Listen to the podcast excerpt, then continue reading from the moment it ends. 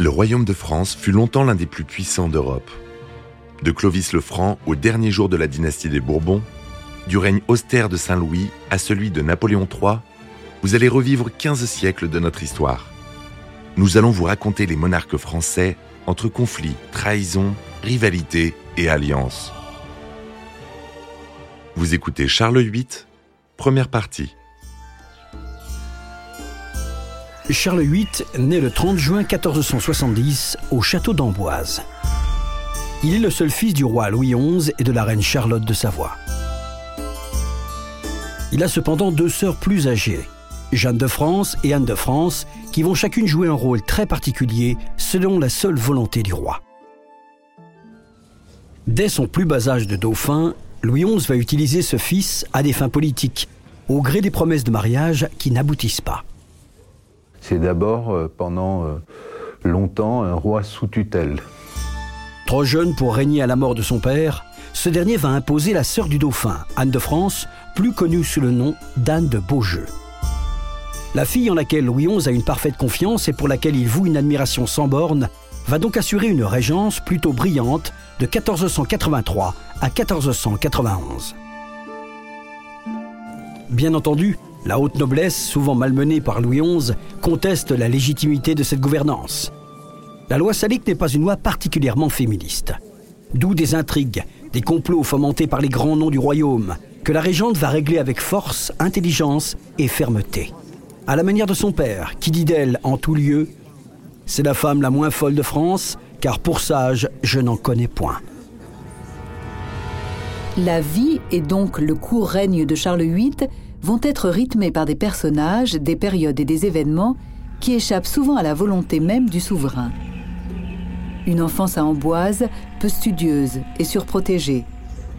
La régence de sa sœur Anne, ou le problème breton, ou la guerre folle. La première guerre d'Italie.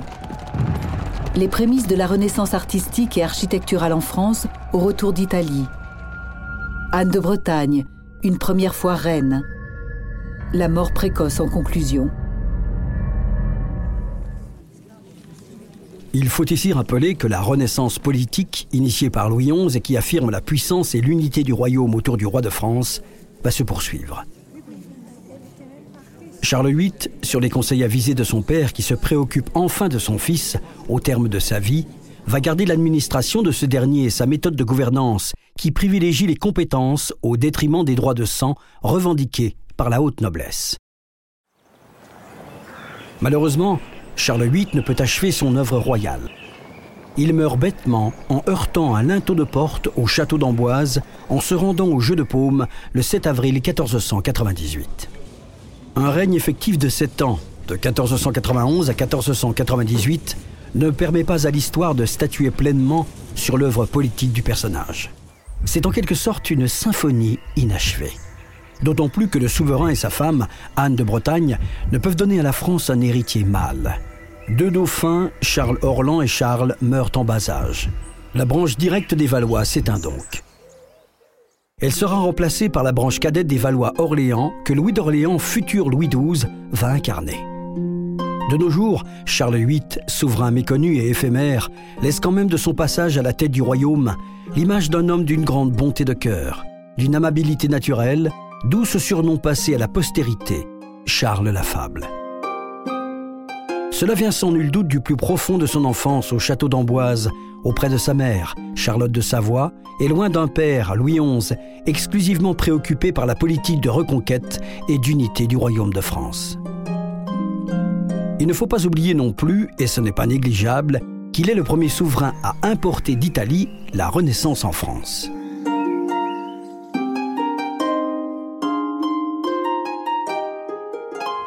Charles, le dauphin de Viennois, titre obligé de l'héritier du trône de France, passe ses premières années de vie au château d'Amboise, édifice puissamment fortifié dominant la Loire. Il est tenu à l'écart de la cour, mais n'est pas isolé pour autant. Jean-François Lassalmonie, historien. Sa mère, la reine Charlotte de Savoie, est souvent auprès de lui. Il a aussi des compagnons de jeu de son âge. 500 personnes au moins sont chargées nuit et jour de veiller sur ce petit personnage malingre pourtant si important pour la continuité de la dynastie des Valois. Le dauphin est par ailleurs d'une santé très fragile et c'est la raison pour laquelle le roi surveille de très près ce qui se passe à Amboise et envoie d'incessantes instructions qui ont dû quelque peu étouffer euh, les serviteurs qu'il avait placés autour du dauphin. Hyperprotection rapprochée, soins médicaux attentifs et distractions, voilà le résumé du quotidien de Charles jusqu'à l'âge de 12 ans. Le roi Louis XI confie le destin du dauphin à son homme de confiance et ami, Jean Bourré, seigneur du Plessis, indiquant à ce dernier de privilégier l'éducation physique, jugée plus propice au développement difficile du corps de l'enfant, au détriment du latin. Heureusement, le précepteur humaniste Guillaume Tardif lui inculque une formation morale et intellectuelle qui ne sera pas étrangère à la légendaire amabilité, la courtoisie et la grande bonté de Charles VIII l'éducation physique au grand air s'avère néanmoins payante au niveau de la santé, et Charles devient rapidement un excellent cavalier, passionné également par la fauconnerie et le jeu de paume. Louis XI ne se préoccupe pas ou peu de son mal héritier jusqu'à l'âge de 12 ans. Sentant le déclin de sa santé, il va à partir de 1480 penser à une possible passation de pouvoir. Il tient à initier lui-même le dauphin à la chose politique autour de quatre grands concepts.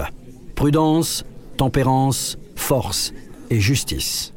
Quant à sa formation intellectuelle, elle semble avoir été assez peu poussée. Du moins est-il en mesure, après une instruction élémentaire de base, de lire, peu avant la mort de son père, des ouvrages que celui-ci lui fait envoyer, comme les grandes chroniques de France, l'histoire officielle du royaume, ou encore le Rosier des guerres, qui est un traité politique d'éducation du prince que Louis XI a fait spécialement composer à son intention. Une rencontre solennelle a lieu entre le père et le fils en septembre 1482 à Amboise. Comme vrai père est tenu et doit instruire et enseigner son fils. Suite à cette rencontre, une ordonnance est éditée deux mois plus tard. Clairement, le roi conseille à son fils de gouverner comme lui, sans rien changer à cette administration efficace et fidèle, dans l'intérêt premier d'un État puissant, fédéré autour du pouvoir royal. Les conseils des grands du royaume peuvent être écoutés à condition qu'ils soient issus de la propre lignée et du propre sang du dauphin. Cela laisse deviner le dessein de Louis XI de confier le gouvernement de la France à quelqu'un de très proche, en l'occurrence sa fille Anne. Louis XI fait approuver publiquement devant les grands du royaume cette fameuse ordonnance intronisant le dauphin et que celui-ci va décliner oralement au château d'Amboise. Monsieur, à l'aide de Dieu et quand son bon plaisir sera que les choses adviennent, je obéirai à vos commandements et plaisirs et ferai et en tiendrai et accomplirai ce que vous avez enjoint, commandé et en chargé. Mais ce que Louis XI et sa fille, sans nul doute, omettent de révéler au dauphin, et qu'on ne peut passer sous silence, c'est le rôle politique que le père a fait jouer à son fils durant son enfance.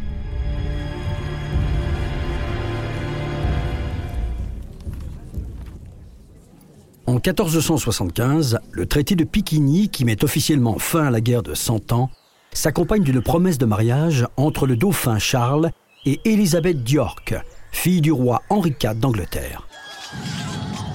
Mais en 1477, à la mort de Charles le Téméraire, sous prétexte d'unifier les États de Bourgogne, Louis XI promet son fils à Marie de Bourgogne, qui malheureusement meurt accidentellement. Qu'à cela ne tienne, le roi de France décide alors de fiancer Charles à Marguerite de Bourgogne, fille de la défunte et qui est âgée de seulement trois ans. Alors la décision du mariage entre le dauphin Charles et Marguerite de Bourgogne va provoquer la colère du roi d'Angleterre Édouard IV, d'abord parce qu'il a été joué. Jean-François Lassalmoni, historien. Les accords de Piquigny, sept ans plus tôt, avaient prévu de marier le dauphin à sa propre fille aînée, Élisabeth d'York. Et Louis XI avait toujours tiré prétexte de leur jeune âge à l'un et à l'autre pour différer cette union. Ensuite, le mariage du dauphin et de Marguerite de Bourgogne brise l'alliance tournée contre la France qui unissait Édouard IV au père de Marguerite, Maximilien d'Autriche. Marguerite de Bourgogne vit à la cour d'Amboise avec son dauphin de fiancé, mais l'intérêt supérieur de l'État va réserver une autre épouse à Charles VIII, grâce sans doute au talent visionnaire et au pragmatisme d'Anne de France, la régente. Au lendemain de la mort de son père, Anne va devoir cependant faire face à la grogne de certains grands du royaume. Néanmoins, le 30 mai 1484, Charles VIII est armé chevalier et couronné roi de France en la cathédrale de Reims, avec tous les honneurs et apparats qui conviennent à un grand personnage d'Europe. Mais Charles est trop jeune pour gouverner tout seul.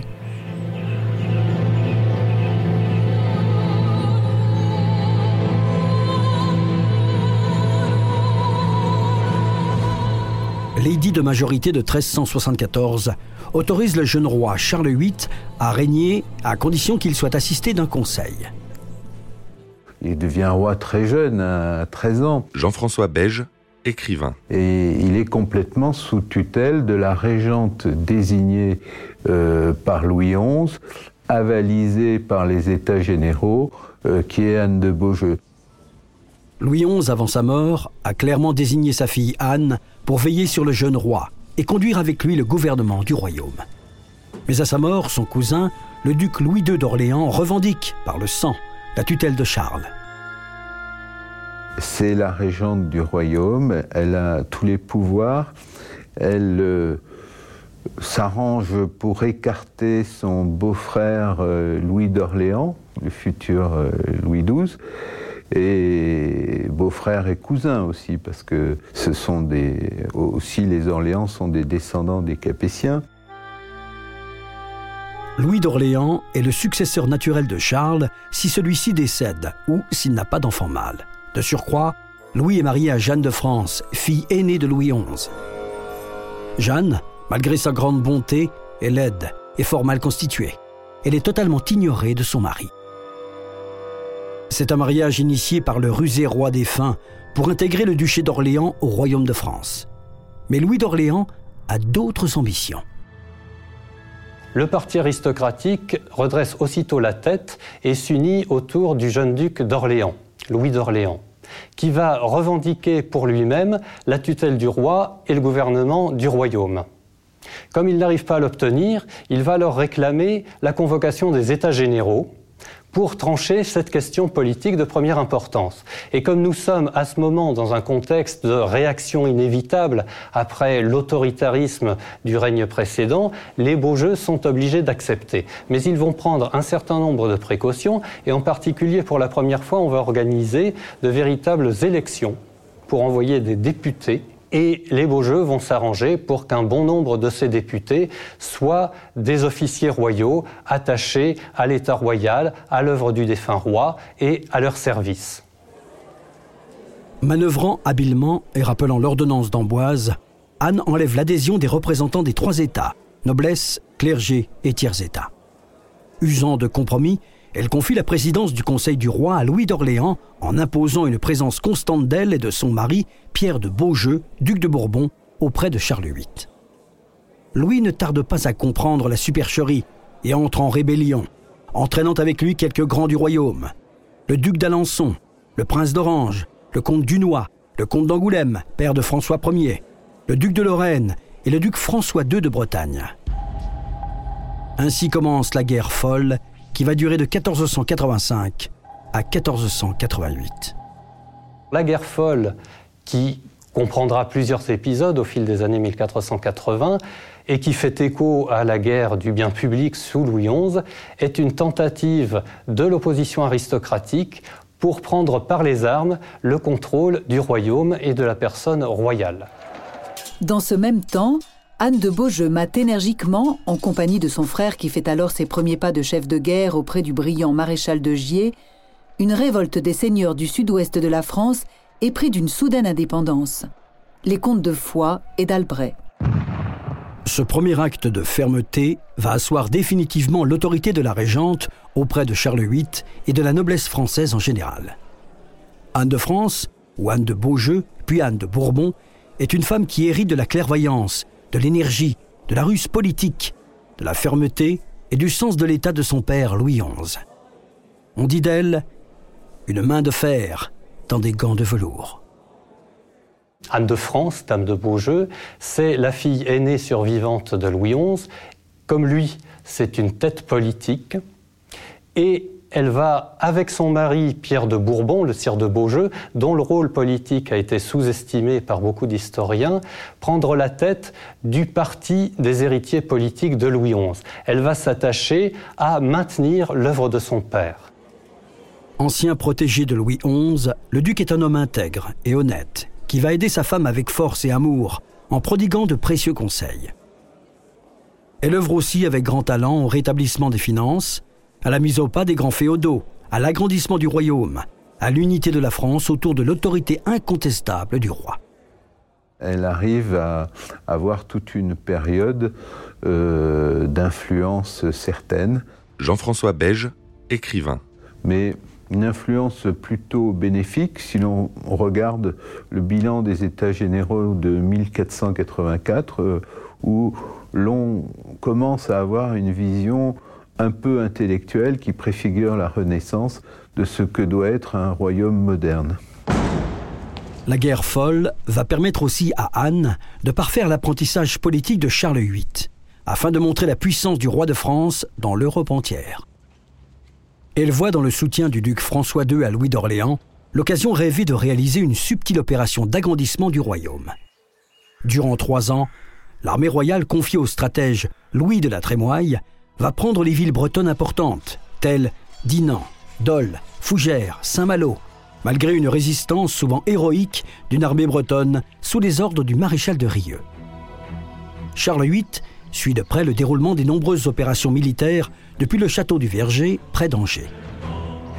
Trêve, pour parler infructueux, reprise des hostilités, traités non respectés, jeux d'alliances qui se font et se défont, morts par milliers, ainsi se déroule cette drôle de guerre. Anne de France inculque à son frère l'opiniâtreté nécessaire qui doit mener à la victoire. Le 28 juillet 1488, à Saint-Aubin du Cormier, s'engage la dernière bataille décisive de la guerre folle. 6000 Bretons et 1500 Français perdent la vie. François II est vaincu. Louis II d'Orléans et les grands féodaux rebelles sont faits prisonniers. Charles VIII dit alors de cette bataille Quelle douleur pour nous qu'une telle multitude d'hommes ait été tuée Ceci est le plus grand carnage qui soit survenu de mémoire d'homme. La paix est donc conclue. Le traité du Verger se signe les 19 et 20 août à Sablé-sur-Sarthe. François II, duc de Bretagne, doit désormais l'hommage lige au roi de France. Le duc de Bretagne ne peut marier ses filles sans le consentement du roi de France. François II laisse quatre places fortes en garantie Saint-Aubin du Cormier, Dinan, Fougères et Saint-Malo. Si la guerre folle cesse, l'épisode breton n'en est pas pour autant terminé. Louis d'Orléans est enfermé pour trois ans dans la grosse tour de Bourges. Ses comparses, bizarrement, sont amnistiés. On reconnaît là le sens de la politique d'Anne de Beaujeu, qui permet au roi d'avoir ainsi une main mise plus prégnante sur leur fief et de confirmer son autorité. Mais Anne de Beaujeu poursuit un but plus royal, le devenir du puissant duché de Bretagne. Elle veut que cessent les relations étroites que la péninsule entretient depuis toujours au niveau commercial et stratégique avec l'Angleterre. Elle connaît parfaitement la situation politique outre-Manche et la rivalité entre les maisons d'York et de Lancastre qui mine la politique étrangère de la perfide Albion. Elle attend patiemment l'événement propice qui ne tarde pas à survenir. François II, duc de Bretagne, meurt accidentellement le 9 septembre 1488 et sa fille Anne devient duchesse. Cette dernière, sur une promesse de son défunt père, épouse par procuration le futur empereur du Saint-Empire romain germanique, Maximilien, le 19 décembre 1490. Malheureusement pour Maximilien, ce mariage est une violation du traité du Verger, car Anne n'a pas demandé le consentement du roi de France. Une nouvelle crise éclate au printemps 1491 entre la France et la Bretagne. Charles VIII met le siège devant Rennes, où réside la duchesse. La ville se rend. Anne de Bretagne se retrouve dans les filets de la régente et de son frère. Finalement, la seule option vraiment viable, la plus satisfaisante pour les intérêts du royaume de France, c'est que la duchesse Anne épouse Charles VIII lui-même. Jean-François Lassalmoni, historien. Mais ça pose des problèmes parce que Charles VIII est censé être marié à Marguerite de Bourgogne. Anne de France, la dame de Beaujeu, est elle-même réticente face à cette solution parce qu'elle avait été partisan du mariage avec Marguerite de Bourgogne. Mais elle finit par se plier à la raison d'État et par déclarer elle-même que c'est la meilleure solution pour pacifier le royaume. Sur les conseils avisés d'Anne de Beaujeu, Anne de Bretagne, après avoir refusé des promesses de mariage princier en France, se fiance au roi Charles VIII à la chapelle des Jacobins à Rennes. Ce dernier peut craindre à juste titre le légitime courroux de Maximilien d'Autriche. Mais l'empereur ne peut se permettre d'intervenir militairement, occupé au nord par des flamands turbulents et au sud de l'Empire par des troubles en Hongrie. Anne de Beaujeu, bien renseignée, sait tout cela. Un autre problème de taille subsiste. Charles VIII est déjà fiancé, sur ordre de Louis XI, à Marguerite d'Autriche, fille du premier lit de Maximilien et qui vit toujours à la cour de France. La petite reine est tout simplement répudiée pour raisons politiques. Et c'est Charles VIII en personne qui lui annonce cette terrible nouvelle. On ne peut mesurer la déception de Marguerite, qui toute sa vie va garder une énorme rancœur envers la France. Le malheur de l'Autrichienne n'affecte nullement Anne de Beaujeu qui organise le plus rapidement possible le mariage de son frère. Le 6 décembre 1491, Anne de Bretagne épouse officiellement Charles VIII au château de Langeais. Les injonctions de l'Autriche auprès de la papauté restent vaines et Innocent VIII valide sans rechigner, en l'antidatant, l'union du roi de France et de la duchesse de Bretagne. Sans doute le pape a-t-il besoin du roi de France et de la puissance militaire de celui-ci. C'est le jour du mariage que la finesse politique et la vision à long terme d'Anne de Beaujeu atteignent des sommets elle fait ajouter au contrat de mariage une clause d'importance capitale. En cas d'absence d'héritier mâle, la duchesse de Bretagne ne pourra se remarier qu'avec le successeur du roi de France.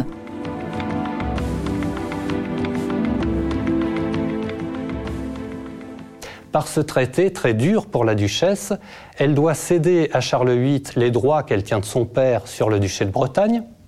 Elle devient reine de France mais elle perd le titre de duchesse de Bretagne, elle perd l'administration du duché, et elle doit accepter, au cas où son mari mourrait le premier sans héritier, de n'épouser aucun autre que le futur roi de France. Les clauses de ce contrat de mariage sont vraiment destinées à s'assurer que la Bretagne, quoi qu'il advienne, n'échappera plus à la couronne de France. Et elle va d'ailleurs, après son mariage, quitter la Bretagne pour la cour de France et n'y remettra plus les pieds du vivant de son mari. Le royaume de France s'agrandit durablement d'une manière notoire, même si officiellement le rattachement ne sera effectif que durant le règne de François Ier. Avec ce mariage, prend fin l'influence d'Anne de Beaujeu sur le roi de France, qui se lasse de l'importance politique de sa sœur et qui entend désormais gouverner la France seule conformément à la loi salique en vigueur. Sous la régence officieuse des Beaujeux, le royaume a surmonté les guerres civiles et échappé à la ruine de l'œuvre politique de Louis XI. L'autorité royale a réussi à se maintenir. Anne de Beaujeu, à la mort de son mari Pierre de Beaujeu, va gouverner le duché de Bourbon et faire montre, dans celui-ci, de toute l'étendue de sa maîtrise et de son expérience en matière d'organisation politique. Elle a pris une part active à la construction patiente de la puissance du royaume. Prince amadoué, paix aux frontières, finances rétablies, fonctionnement administratif de l'État assuré, superficie de la France de 450 000 km, 15 millions d'habitants.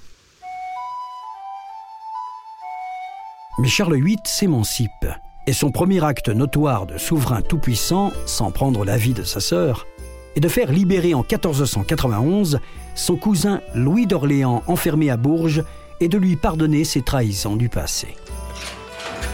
Peut-être a-t-il besoin de Louis pour mener à bien une entreprise de conquête hors du royaume qui occupe l'esprit du souverain depuis quelque temps.